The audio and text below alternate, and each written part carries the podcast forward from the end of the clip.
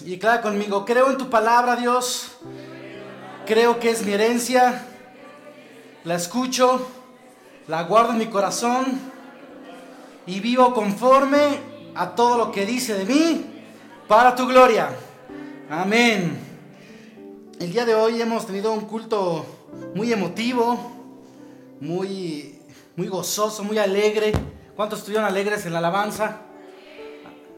Cantamos y pues uno se, conecta con, lo espiritual, con Dios, se mueven las manos, se mueven los pies, se mueve el cuerpo y pues dan ganas de, pues, de gritar y alzar sus manos. Es un, momento muy vivo, muy padre. Es, es a veces eh, extraño que en la iglesia, que en el lugar del, del servicio a Dios, el lugar en el que decidimos venir a adorar a Dios, vengamos a hacer actos eh, alegres, litúrgicos, que nos tengan aparentemente contentos. Y, y no tratamos muchas veces cuando venimos a este lugar el problema de raíz, el asunto que tengamos en el corazón, muchas veces se queda ahí guardado en el corazón y aunque pasemos un tiempo espectacular de alabanza, de adoración, escuchemos un mensaje del pastor, del predicador, del, eh, grupo de alabanza, de las personas que oran, los maestros que imparten clase a los adolescentes, a los niños, tenemos buenos tiempos, muchas veces salimos de aquí y el verdadero problema que hubiera en nuestras vidas sigue ahí, no cambia. Y déjame ponerlo de esta manera. Vamos a suponer que esta pequeña botella ¿Tienen imaginación? ¿Cuántos sí tienen imaginación? Va a ser fácil de imaginar. Vamos a imaginar que es estiércol de caballo. ¿Ah? ¿Lo pueden imaginar? Así que lo voy a soltar mejor, ¿no? Lo voy a soltar. Imaginemos que es estiércol de caballo. ¿Lo pueden imaginar? ¿Lo alcanzan a ver? No todos, ¿verdad? Hasta atrás no. Pero supongamos que todos lo ven. Aquí hay basura, pero es estiércol de caballo. Y lo que hacemos a veces es venir a la iglesia y acomodar las cosas, limpiar, que todo se vea bien, acomodamos las flores. Tiene mucho sentido estar eh, limpiando, acomodando, hermoseando, si eso sigue ahí.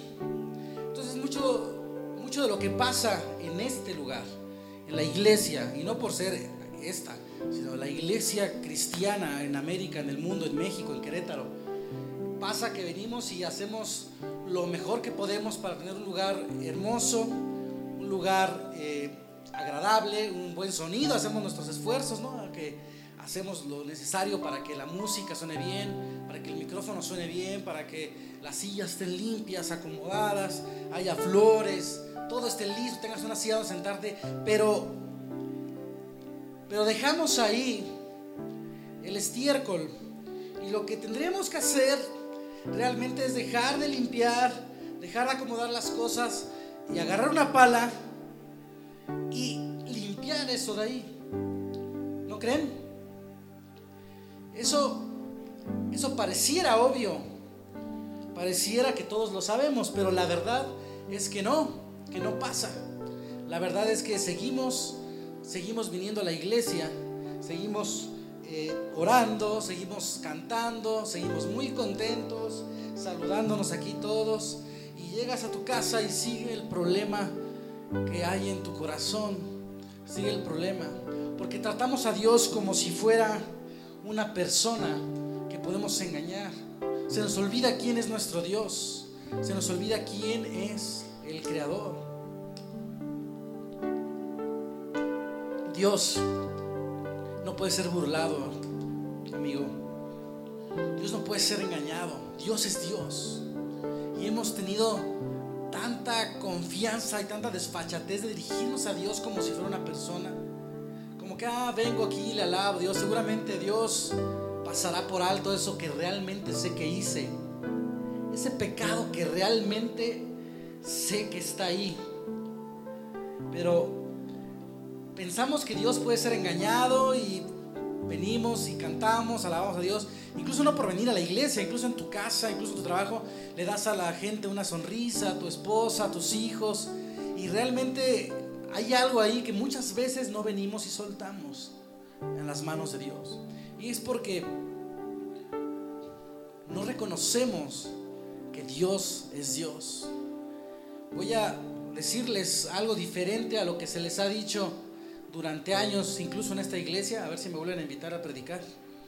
Ahora sí ya estoy sentenciando mi, última predicación, porque voy a decir algo contrario a lo que, lo que se ha dicho incluso en este lugar.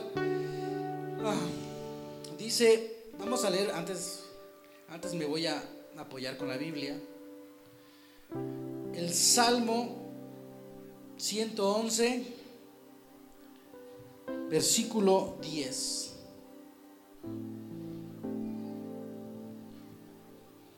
Cuando ya lo tengan, háganme saber que ya lo tienen, porque parece que hoy no lo vamos a poner en la pantalla.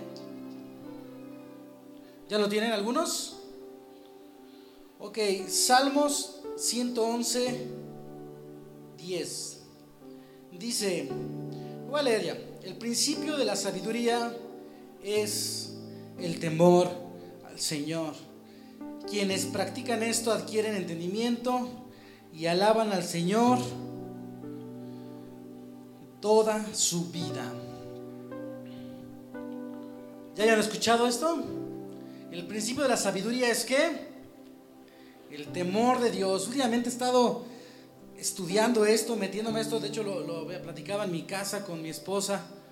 Y este, que la Biblia dice aquí que lo primero que debemos hacer para aspirar a caminar una vida sabia en Cristo es tener temor de Dios.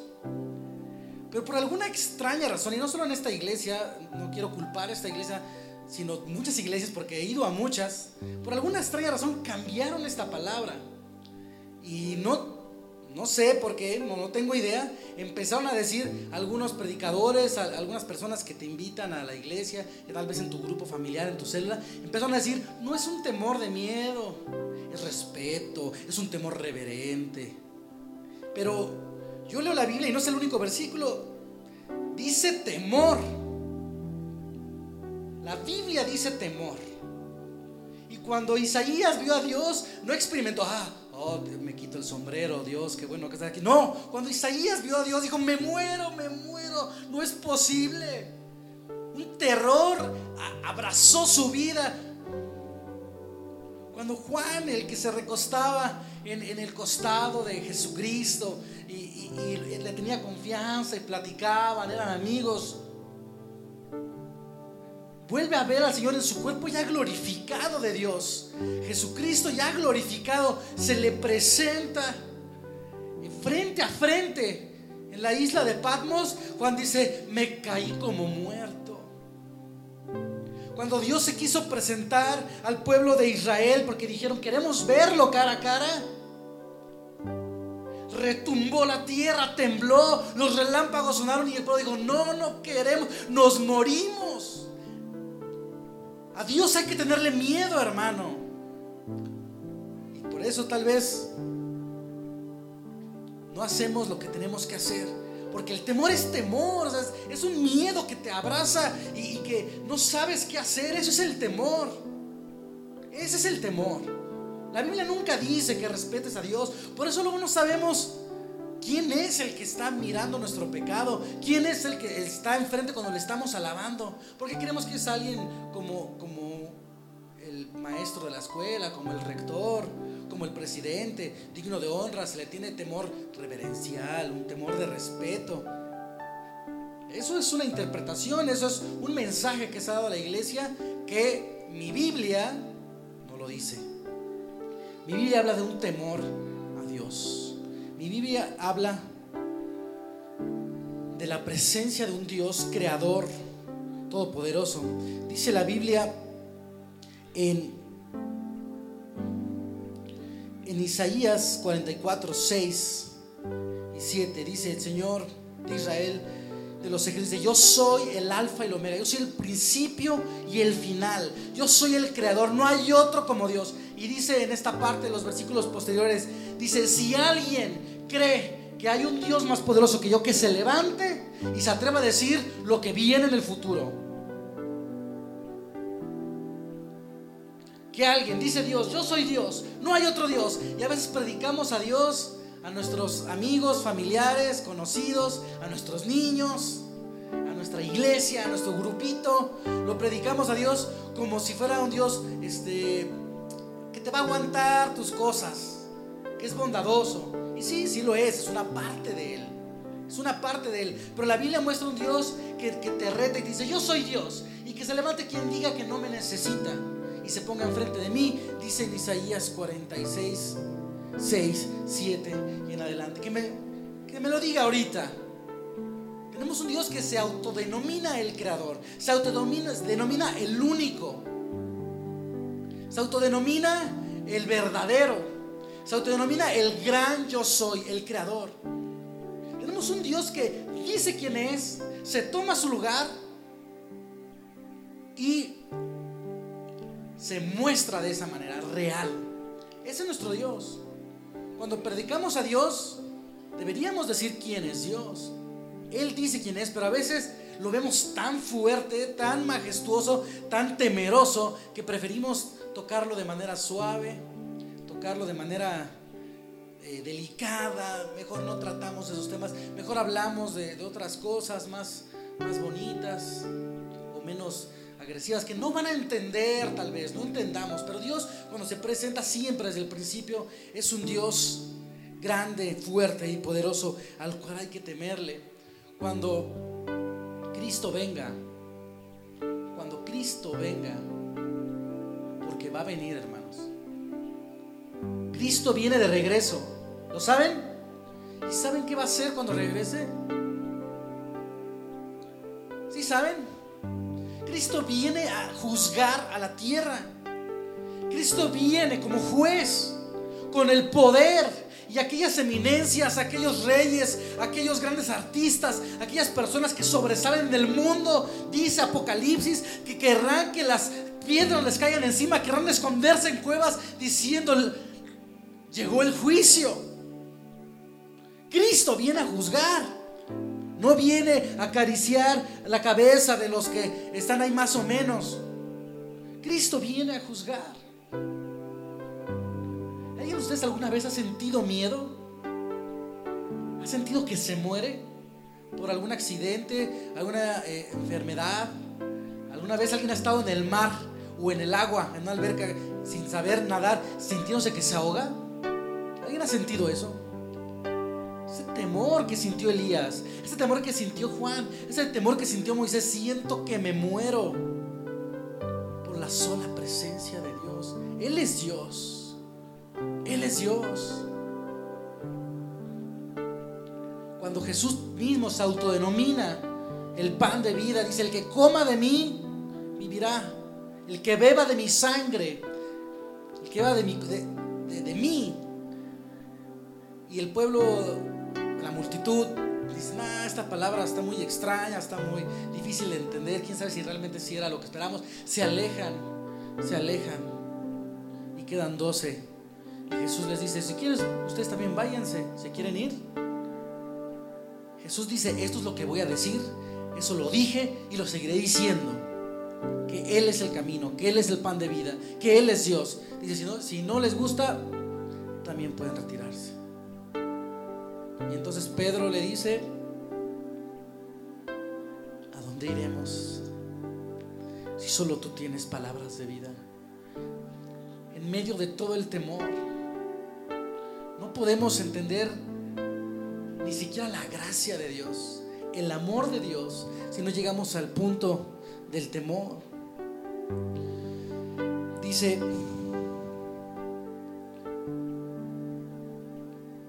Proverbios 19, 23. El temor del Señor es fuente de vida y nos hace vivir tranquilos y libres de temores.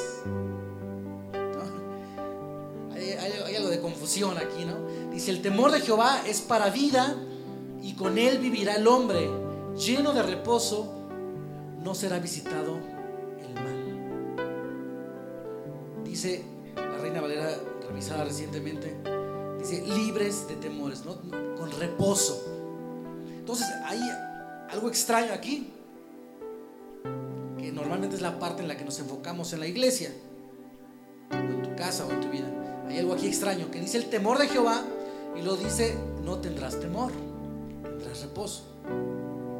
Y es que porque cuando realmente se le teme a Dios, caes de rodillas, caes como muerto, caes desmayado, reconociendo su majestad, su poder aterrador.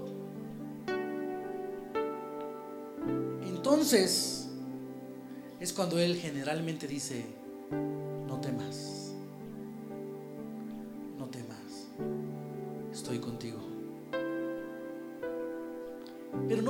llegar al punto de, de descansar en Dios si nunca entendiste el principio de la sabiduría, el principio de la vida, el temor a Dios. Y una vez llegado a ese punto en el que no puedes más estar frente a Dios con tu pecado, le decía Elías cuando se le iba acercando Dios, digo, no, no, no, he sido tan malo, dice, no te preocupes, voy a enviar un ángel un carbón y lo acerca a tu casa, pero no temas, no temas, no te va a tocar no te va a tocar la boca, porque yo he perdonado. Y entonces entra la paz de Dios.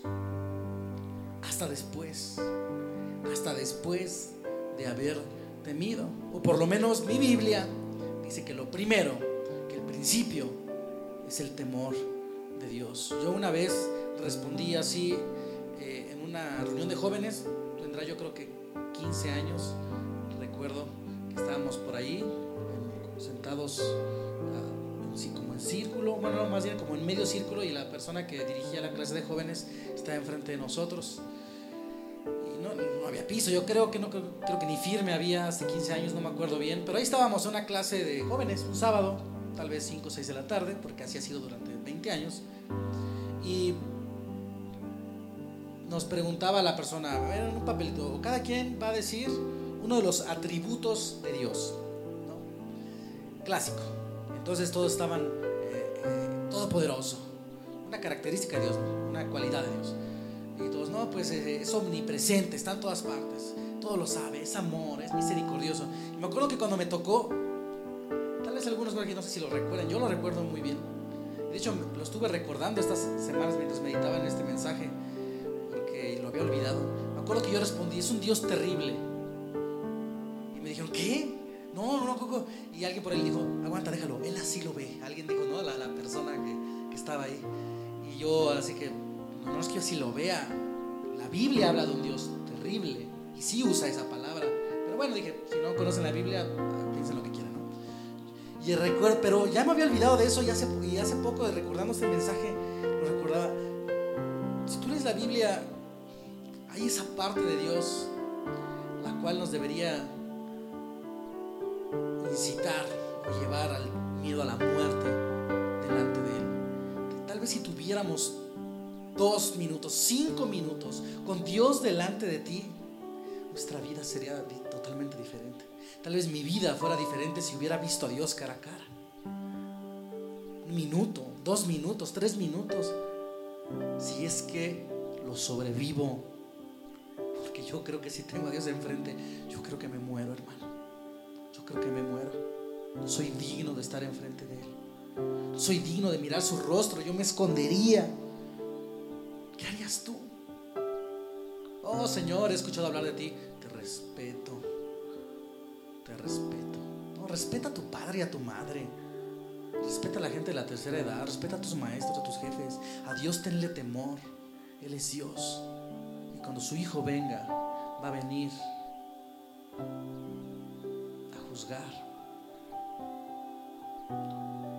y en ese punto nos encontramos con el amor de Dios.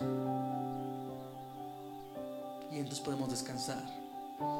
Y entonces podemos quitar el estiércol y ser sinceros con Dios. El rey David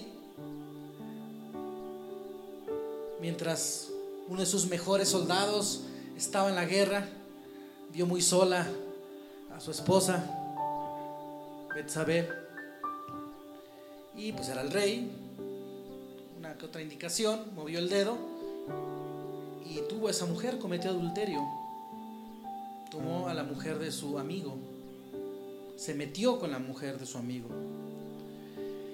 Entonces queda embarazada, la cosa se pone difícil y manda a poner en la primera línea de batalla, en una batalla recia, a su amigo, el esposo de esta mujer de Betsabé, para que muera. Da la indicación de que deben dejar que muera. Lo mata. La sangre de este valiente soldado cae en la vida, cae, recae en David. Entonces vemos un hombre que comete adulterio porque engaña a su esposa, eh, aparte toma la mujer de su prójimo y aparte asesina. Pero él sigue siendo rey, él sigue gobernando, él sigue dirigiendo al pueblo a la batalla, él sigue dirigiendo los actos litúrgicos, él sigue guiando a la alabanza al pueblo porque él es el rey David, el creador de los salmos de alabanza, de, el creador de instrumentos musicales. Él sigue alabando a Dios y cree que puede vivir con eso, como muchos de nosotros a veces. Seguimos haciendo nuestras actividades, seguimos yendo a la escuela, seguimos eh, viviendo nuestra vida familiar, seguimos yendo al trabajo, haciendo nuestras actividades, alabando a Dios incluso. Pero el pecado está ahí. Y muchas veces cometemos un pecado que nos da vergüenza acercarnos a Dios. Y preferimos, ¿les, ha pasado que prefieren no acudir a Dios inmediatamente, prefieren esperar? Saben que pecaron, sabemos que estamos mal, sabemos que tenemos que ir de rodillas a pedirle perdón, pero preferimos no hacerlo de manera inmediata. ¿Les ha pasado? Que prefieren que pase unos días, una semana y tratas de portarte bien, hacer cosas buenas mejorar tu actitud, mejorar tus cosas, para que cuando te presentes delante de Dios le puedas decir, mira Dios, he sido tan bueno, pero tú sabes, aquí fallé. Haciendo menos nuestro pecado delante de Dios, haciendo menos nuestra, nuestra maldad delante del Dios Todopoderoso, como si Él se creyera este cuento. ¿Algunos de ustedes han tenido gente a su cargo? ¿Han supervisado gente? Ya sea en la iglesia o en el trabajo o en la, casa, incluso a los hijos, la mayoría de aquí. ¿Les ha pasado que, les preguntan por qué no hicieron algo o hicieron algo malo y no detestan todavía más que les den pretextos? ¿No? Es tan detestable cuando alguien dice, hiciste esto y lo que surge es que es tan patético. Pero queremos presentarnos delante de Dios con pretexto siempre. Mira Dios, yo sé que es que esta tentación no la he podido vencer y, tú, tú, la pusiste delante de mí sabiendo que yo no podría. Él es Dios. Él es Dios y no puede ser burlado. Tenemos que presentarle nuestro pecado como es hasta que llega un hombre delante del rey David y lo evidencia de su pecado. Le dice, a Dios no engañas, Él sabe lo que hiciste. Entonces surge el Salmo 51. ¿Conocen el Salmo 51?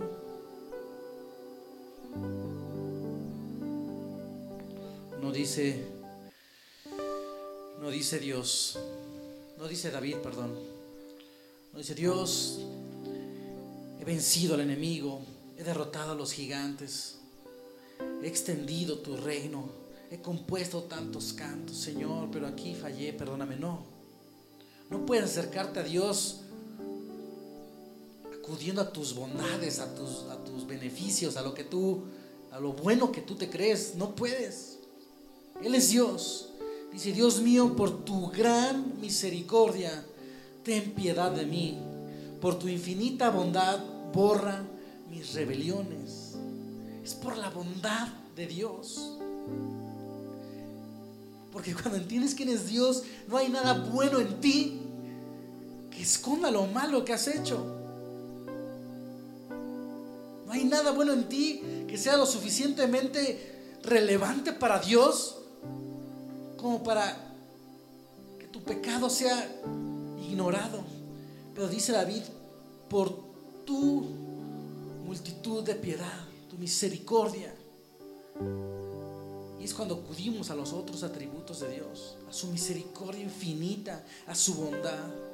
Dice el versículo 2, lávame más y más de mi maldad, límpiame de mi pecado. Reconozco que he sido rebelde, mi pecado está siempre ante tus ojos. David, que es un hombre conforme al corazón de Dios, estaba muy mal. Pero cuando reconoce su pecado porque lo evidencian, lo reconoce como se debe. Como es, soy pecador. Él no dijo, soy el rey y también me equivoco, soy humano. No, él dijo, soy pecador, no puedo esconder mi pecado delante de ti, Dios. Perdóname. Contra ti y solo contra ti, dice el versículo 4, he pecado ante tus propios ojos, he hecho lo malo. Eso justifica plenamente tu sentencia y demuestra que tu juicio es impecable. Lo que dice David es, Dios, si vienes y me juzgas hoy, harías bien en hacer lo que quisieras conmigo. Sería justo que me eliminaras. Sería justo que me quitaras el reino. Sería justo. Porque he sido malo. Dice el 5, mírame, yo fui formado en la maldad, mi madre me concibió en pecado. Algunos interpretan esto como que era hijo de fornicación, pero no lo dice la Biblia. La Biblia dice que él dice que desde que nació es pecador. Él, cuando está delante de Dios, no puede esconderse, dice, nací pecador, soy pecado, soy maldad, yo todo soy malo. Tiene nada que ver con su madre. Él está reconociendo su pecado. Mírame, tú amas la verdad en lo íntimo haz que lo secreto comprenda tu sabiduría. Y empieza David a decirle a Dios que lo limpie, que lo limpie. Y entonces encontramos a un Dios, a un Cristo glorificado que le dice a Juan, no temas. Entonces encontramos a un Dios todopoderoso que, le, que te dice, no temas, yo estoy contigo. ¿Por qué vivimos diciendo, si Dios conmigo, ¿quién contra mí? Y de todos modos todo el tiempo estamos siendo derrotados. Tal vez porque no entendemos que Dios está de nosotros, porque hemos aprendido de un Dios más noble que poderoso. Y Dios no es menos poderoso que noble. Dios es igual de amoroso que igual de poderoso. Y cuando entendemos ese Dios que puede destruir el mundo tronando los dedos o soplando para que todo el mar cubra la tierra, está de nuestro lado, ¿quién contra nosotros entonces? Si no pudiste temerle a Dios, ¿cómo esperas que tus problemas, que tus necesidades, que tus enemigos teman al que está contigo? Cambia tu mente el día de hoy y entiende quién es tu Dios. Ese que te dijo, pero yo estaré contigo hasta el fin del mundo. Pero yo pondré mi palabra en tu corazón tú serás mi pueblo y yo seré tu Dios, que leíamos la semana anterior en la predicación. Tú serás mi hijo y yo te seré por padre. Cuando entendemos que ese Dios nos dice eso, entonces, entonces entendemos su misericordia y su gracia, su majestuoso amor. Hay algo todavía más increíble. En el Nuevo Testamento nos llama su novia. novia pidiendo casarse con nosotros. Y cuando imaginas a un novio con su novia, a un esposo con su esposa, no puedes, yo no me imagino que a mi esposa le, esté pasando algo, alguien la ataque y yo diga, oh, tienes que defenderte tú sola. Sería un patán, ¿no? Fuerza de mí saldría para defenderla. Si alguien atacara a tus hijos, estoy seguro que la fuerza que nunca has tenido en tu vida saldría de tu interior para defenderlo.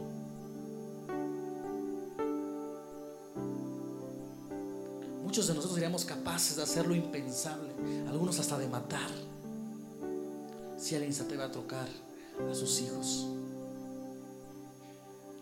Y cuando Dios dice, ustedes me serán por hijos y yo les seré por padres, tenemos que entender quién es el que dice eso quién es el que dice eso. Y salir de este lugar y ponernos a cuentas con Dios. Entregarle nuestra maldad. eso, eso que sabemos que estuvimos haciendo y, creemos que puede estar escondido de por vida y, nos pesa, porque el pecado pesa. Algunos dicen que, que, Pablo tenía, tenía un, problema en el ojo, otros dicen que en el pie, cuando dice que, que por qué no le quita este aguijón, probablemente sea el recuerdo de su pecado, que todo el mundo le recordaba, ah, pero ¿qué tal cuando matabas cristianos? Toda su vida, mientras él trataba de hacerlo mejor, porque el pecado te marca, el pecado te marca de por vida, nos marca el pecado, no lo vas a olvidar, Dios lo olvida lo echa en lo profundo del mar y no lo recuerda. Bendito Dios que Él es así, pero nosotros no. Nosotros lo recordaremos toda nuestra vida. Probablemente Pablo caminaba queriendo hacer lo bueno, queriendo hacerlo en iglesias, levantando líderes y levantando pastores. Y, seguramente de repente alguien le decía, la sangre de mi hermano está en tus manos, la sangre de mis hijos está en tus manos, la sangre de mis Y él le dolía y le decía Dios, este aguijón no se me quita. Viviré con esto. Mejor quitemos el pecado de una vez, antes de que haga marca, antes de que cometamos errores más fuertes, antes de que cometamos más pecado y se convierta en una iniquidad tan arraigada que nos arranca un pedazo de carne cuando la queramos limpiar. El estiércol yo sé que podemos seguir nuestras actividades, que podemos seguir estando contentos con la familia, sabiendo que no hemos perdonado a alguien. Sabemos que podemos presentarnos ante la sociedad, ante el trabajo, ante la iglesia, contentos con nuestra familia, cuando tal vez alguno de nosotros ha abusado de sus propios hijos, los ha tratado mal, los ha humillado, ha humillado a su esposo a su esposa, y después pasa el tiempo como si nada. Tal vez odias a alguien y sabes que el odio es pecado, pero no soportas a alguien. Y crees que puedes vivir con eso. Tal vez le hiciste algo a alguien y esa persona nunca se enteró y tú sabes que lo hiciste. Y no has venido con sinceridad delante de Dios a decirle, Dios, he pecado.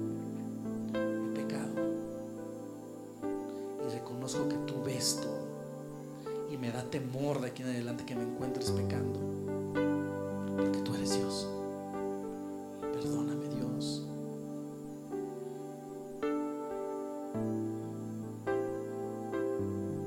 Y Él siendo fiel a su palabra, Él siendo fiel, nos tomará de la mano y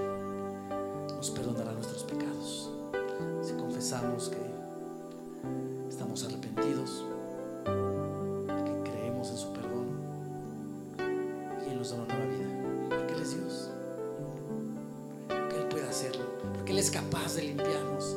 Y si tus pecados fueran rojos como el carmesí, los hará blancos como la lana, como la nieve. Él es Dios, capaz de transformar la maldad en bondad, capaz de transformar la maldición en bendición. Pero Él, Él, no nosotros, tú y yo no podemos cambiar la maldición en bendición fuimos malos algún tiempo y ahora queremos ser buenos.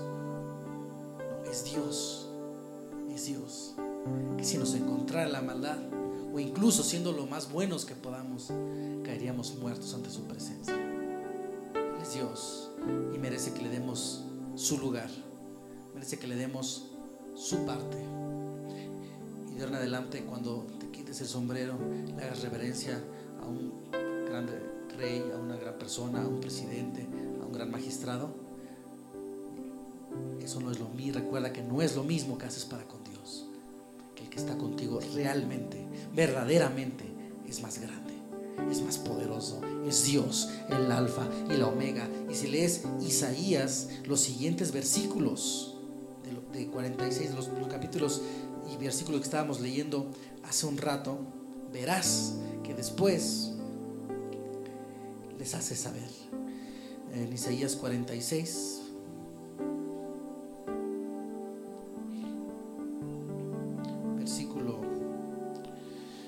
8, 7, perdón, dice, ¿quién puede proclamar lo que está por venir? ¿Quién puede declararlo, ponerlo en mí, delante de mí? Como lo hago yo desde que establecí al pueblo antiguo? Anuncien lo que está por venir. Este es el versículo 7. Luego los dicen, no temas. El Dios que reta al mundo diciendo, no hay nadie delante de mí, no te intimides. ¿Acaso no te lo dije y te lo hice saber desde la antigüedad? Por lo tanto, ustedes son mis testigos. No hay más Dios que yo. No hay otro fuerte. No conozco a ninguno. Después de decirte ya, no temas. Si tú el día de hoy quieres tener un poco de valor como para presentarle a Dios delante, pues, algo sincero de ti, de tu corazón, te invito a que lo hagamos. También te invito a que lo hagas en tu casa.